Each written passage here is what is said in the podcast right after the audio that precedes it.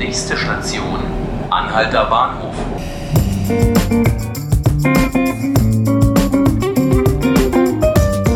Hallo und herzlich willkommen bei 5 Minuten Berlin, dem Podcast des Tagesspiegel. Mein Name ist Felix Hackenbruch und ich möchte heute hier über Basketball sprechen. Normalerweise steht Alba Berlin im Schatten der großen Fußballvereine in der Stadt. Hertha BSC und Union Berlin begeistern jede Woche Zehntausende.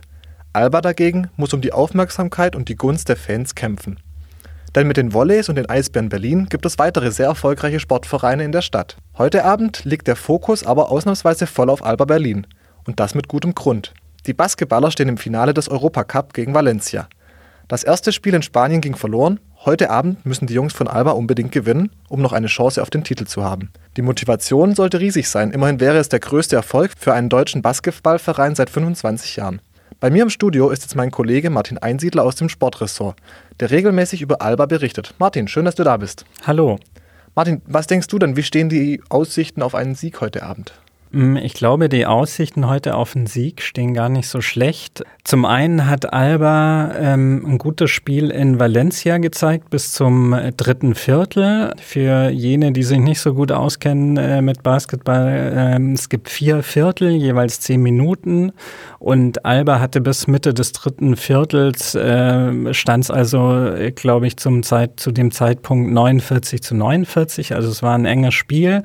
Äh, und dann hat sich allerdings äh, alles ziemlich schnell gedreht. Also sprich, Albert lange Zeit gut mitgehalten gegen eine stark favorisierte Mannschaft. Äh, kommen wir vielleicht gleich noch drauf. Ähm, jedenfalls äh, war das ein ordentliches Spiel. Was heute auch für Alba spricht, ist natürlich der Heimvorteil. Du hattest gesagt, gerade bei deiner Einleitung, dass sich Zehntausende für Hertha äh, interessieren, aber da muss man ja auch sagen, es passen 14.500 Zuschauer in die Arena am Ostbahnhof rein und ähm, es ist davon auszugehen, dass die fast voll ist heute. Also sind richtig viele Zuschauer da. Der Heimvorteil spielt beim Basketball wie bei vielen anderen Sportarten natürlich auch eine Rolle, aber dort vielleicht sogar noch eine größere in so einer Hallensportart. Und dann gibt es auch noch einen dritten Grund, weswegen ich glaube, dass Alba gute Chancen hat. Man will das eigentlich fast nicht laut sagen, weil es äh, Jedenfalls ist es halt so, dass natürlich Valencia als äh, stark favorisierte Mannschaft auch vielleicht diesen Titel halt zu Hause holen mhm. will in Valencia. Sie sich sicher ähm, sind, dass sie ihn zu Hause holen können. Genau, die haben nämlich in diesem Eurocup jedes Heimspiel gewonnen. Darauf können die sich schon ziemlich stark verlassen und wer weiß, vielleicht gehen die nur mit 90 Prozent in dieses Spiel rein. Das ist natürlich eine Spekulation, aber vielleicht auch nicht äh, ganz von der Hand zu weisen, dass das eine Rolle spielen könnte dass Alba ein paar Prozent mehr Chancen hat, äh, dieses Spiel zu gewinnen als vielleicht sonst. Alba wird auf jeden Fall mit 100 Prozent in dieses Spiel gehen, kann ich mir vorstellen. Du hast jetzt aber schon ein paar Mal gesagt, Valencia ist stark favorisiert. Das gilt generell ja auch so ein bisschen, dass die ausländischen Teams im Europacup und wie heißt die andere? Äh, ist es die Champions also die Euroleague ist quasi die Champions League des Basketballs. Okay. Äh, da kann man ein bisschen äh, durcheinander kommen. Also es gibt die Euroleague als als beste, besten europäischen Wettbewerb. Dann gibt es eben diesen Eurocup und dann, da kann man dann wirklich äh, durcheinander kommen, gibt es eben noch die Champions League mhm. auch. Mhm. Genau, das ist aber eher so ein drittklassiger europäischer mhm. Wettbewerb. In allen drei Wettbewerben tun sich deutsche Teams aber traditionell schwer. Woran liegt denn das, dass man da im internationalen Vergleich so hinterherhinkt? Also es liegt in erster Linie daran, dass der Stellenwert des Basketballs in Deutschland einfach nicht so hoch ist wie äh, speziell in Ländern wie eben Spanien, äh, Griechenland, äh, Türkei. Äh, die sind da zu nennen, russische Teams, türkische Top-Teams, äh, die haben da noch Investoren immer in der Hinterhand, äh, so wie früher vielleicht in den 80er, 90er Jahren ist das Mäzenatentum im deutschen Fußball noch gab, gibt es das halt auch äh, gerade jetzt vielleicht bei so türkischen und russischen Teams. Und was die spanische Liga betrifft, die die stärkste in Europa ist, da ist einfach generell äh, ein viel größeres äh, Interesse, also viel mehr Substanz irgendwie an, an Basketball mhm. vorhanden, als das in Deutschland der Fall ist. Jetzt äh, hat Alba Berlin acht Eigengewächse im, äh, im, im, Kader. Ist das so ein bisschen die Methode, mit der Alba dagegenhalten möchte, also auf den eigenen Nachwuchs setzt? Das kostet ja dann nicht ganz so viel, wie jetzt mhm. sich Superstars zu verpflichten. Ja, auch. Ähm, also das hat auch äh, noch eine andere Dimension. Alba, wir hatten da eine große Geschichte auch im Tagesspiegel vor ein paar Wochen. Alba hat auch quasi sich als Verein als Ziel gesetzt, eine soziale Komponente äh, irgendwie äh, zu implementieren in dem Club. Das heißt, die machen eine wahnsinnig große schon Kinder- und Jugendförderung. Ich habe es mir hier auch nochmal aufgeschrieben. Also 70 äh, Trainer in diesem Bereich, die fest angestellt sind bei Alba, sind eben ähm, ja Trainer an an, Schulen, an Kitas, die leiten AGs äh, und da sind insgesamt 8000 Kinder und Jugendliche in diesem riesigen ALBA-Programm. Also und da ist eben schon das Hauptziel, dass man einfach äh, den Kindern äh, Basketball beibringen will und den Spaß an Sport und Bewegung äh, zeigen soll. Und natürlich ist da auch ein weiterer Effekt, dass die Besten äh, es dann eben auch schaffen, in die Profi-Abteilung aufzusteigen.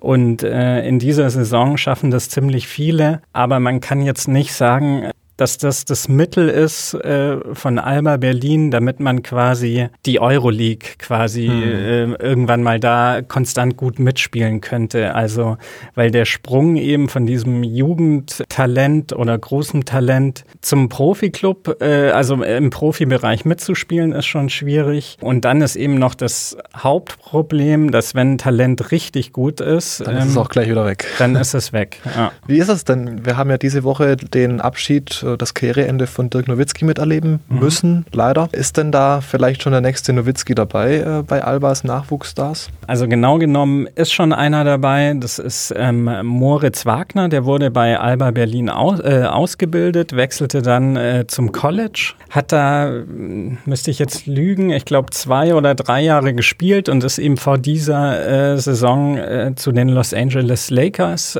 gewechselt und sein Bruder Franz Wagner, der ist eben im aktuellen Alba-Kader und kriegt auch viele Spielminuten. Äh, und das ist schon äh, eine erstaunliche Geschichte auch, weil der ist 17 Jahre alt, äh, ein Teenager und hält da super mit gegen europäische Spitzenspieler.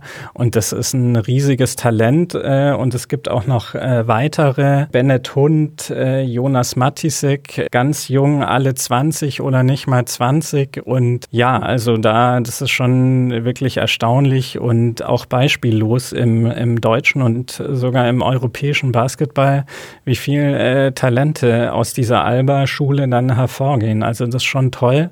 Und äh, was weniger toll ist, dass Alba äh, nicht so wirklich davon profitiert, weil wie gesagt, die sind äh, im Basketball ganz schnell weg. Das ist dieses Transfersystem ist fast noch irrwitziger als im mhm. Fußball, weil die auch nicht entschädigt werden. Also gerade wenn es in, in keine, Ausbildungs keine Ausbildungsentschädigung, genau. Und das mahnt zum Beispiel der Manager von Alba Berlin, Marco Baldi, auch immer wieder an, dass das halt ein Unding ist und ja. Hm, kann man ja auch verstehen.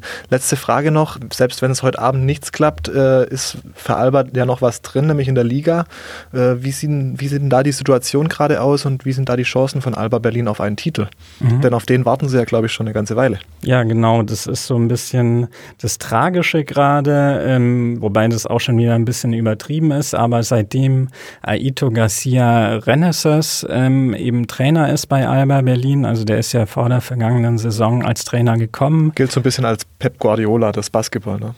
Ja, nur dass er halt äh, über 20 Jahre älter ist. Also ja. der ist 72 Jahre alt. Das ist vielleicht äh, eher der Heinkes, das Basketball. Ja, aber er ist ein, äh, gilt als genialer Basketballtrainer, der eben auch ähm, deswegen bekannt ist, weil er schon so viele junge Spieler in die NBA gebracht hat. Und er ist halt mit Alba bisher ähm, immer halt im Finale, in den nationalen Final, also in Meisterschaft, Pokal und jetzt, also in der vergangenen Saison gescheitert.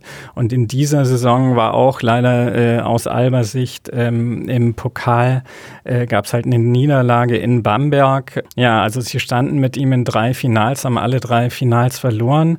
Aktuell ist es so, ähm, sie sind in der Liga, glaube ich, bin ich mir nicht ganz sicher, ähm, weil sie paar Spiele zurück liegen, ähm, also weniger Spiele bestritten haben als die Konkurrenz. Wenn die so verlaufen, wie man es vermutet, dann sind sie auf Platz drei und Genau, und dann würden sie halt, und das wäre das Problem im Halbfinale, genau. genau. im Halbfinale würde dann womöglich der Gegner FC Bayern München heißen und Bayern München hat ein viel größeres Budget als Alba Berlin und Bayern München dominiert die Liga und das wäre mhm. dann schon äh, recht schwer, aber wer weiß, vielleicht springt dieses Jahr ein Titel raus. Also entweder heute Abend äh, schon der erste Schritt dazu zu einem Titel oder sonst in der Liga. Immerhin hat Alba ja auch äh, in der Vergangenheit mit München immer mal wieder zumindest für einzelne Spiele mithalten können. Martin, vielen Dank, dass du uns hier im Studio besucht hast und vielen Dank, dass du uns von dem System und der Methode Alba Berlin berichtet hast. Ja, vielen Dank, Felix. Habe ich gern gemacht. Und das war's an dieser Stelle auch schon wieder mit 5 Minuten Berlin, dem Podcast des Tagesspiegel. Alle Folgen können Sie wie immer unter www.tagesspiegel.de nachhören oder aber Sie abonnieren uns direkt bei Spotify oder iTunes.